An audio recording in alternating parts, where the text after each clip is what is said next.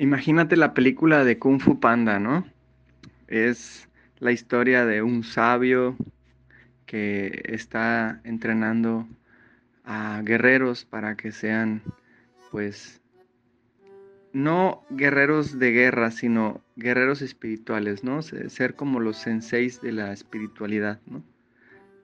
Y, y había el rumor de que este maestro iluminado solamente aceptaba aquellos discípulos que ya estuvieran algo avanzados, o sea, no estaba dispuesto a aceptar a alguien para entrenarlo desde abajo, sino que ya tenían que tener algo de, de mindfulness, ¿no? O sea, para, por lo menos el tema de mindfulness, dominarlo, ¿no? Que es la atención plena, que es estar presente. Eh, hacer todo con la conciencia, con la conciencia plena. Entonces, dentro del pueblo había un muchacho que, que, dijo, bueno, pues yo quiero pedir una oportunidad de entrevistarme con este sabio iluminado, necesito primero prepararme y empieza a leer un montón de libros de mindfulness, de atención plena, de cómo estar presente, cómo caminar presente, cómo comer presente, cómo hacer todo presente, cómo estar bien, bien consciente de lo que hacemos, lo que decimos, lo que pensamos. Él, él, estudió, ahora sí que por, por paquetería, compró cursos y se, se ilustró de todo lo que puede ilustrarse. Eh, ya que pensó que ya podía entrevistarse con el maestro, ya que estaba un poco avanzado, decide subir los muchos escalones hasta llegar al templo donde lo recibe uno de los senseis, ahí alumnos de, del sabio, y le pregunta este, que a qué venía. Entonces le dice, vengo a entrevistarme con el sensei mayor, o sea, el gurú. Quiero hablar con el gurú para que me acepte en la academia y ser uno de sus discípulos. Pero si sabes que tienes que tener, sí, sí, ya sé, ya sé. Tengo que estar algo avanzado, ya me capacité en muchos temas de mindfulness, soy, soy este, muy bueno en, mindfulness y quiero demostrarle que yo soy súper bueno. Ok, eh, ¿trajiste algo contigo? Sí, aquí traigo mi, mochila. Ah, ok. Este, te pido que dejes tu mochila aquí. Yo te voy a dejar, dar un número porque hay muchos, muchas personas que vienen a ver al maestro hoy.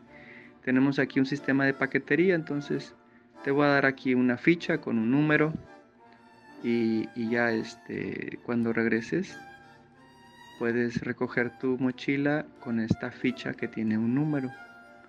Ah, perfecto, es como ir al supermercado. Ah, exacto, así. Ah, muy bien, aquí está mi mochila. El, discípulo le da la ficha, la guarda en su bolsillo y entonces se dirige hacia el salón donde estaba el gurú, que pensaba que iba a estar en un, en un salón acá muy, muy nice, pero estaba durmiendo en el piso, este, en un petate, o sea, no, no era nada lujoso.